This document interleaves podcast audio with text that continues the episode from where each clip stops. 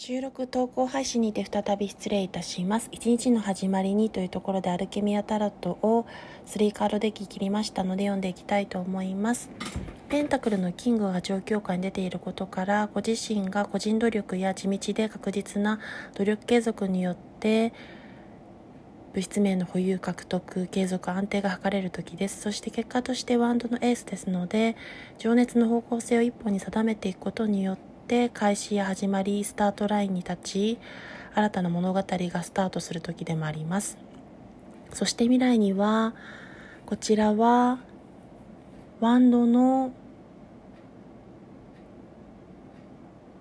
9ですのでワンドの9が意味しますのは9はマジックナンバーともされておりますが苦労や努力忍耐を伴う成功を勝ち取っていくというところでした。それでは最後までのご清聴いただき本日もありがとうございました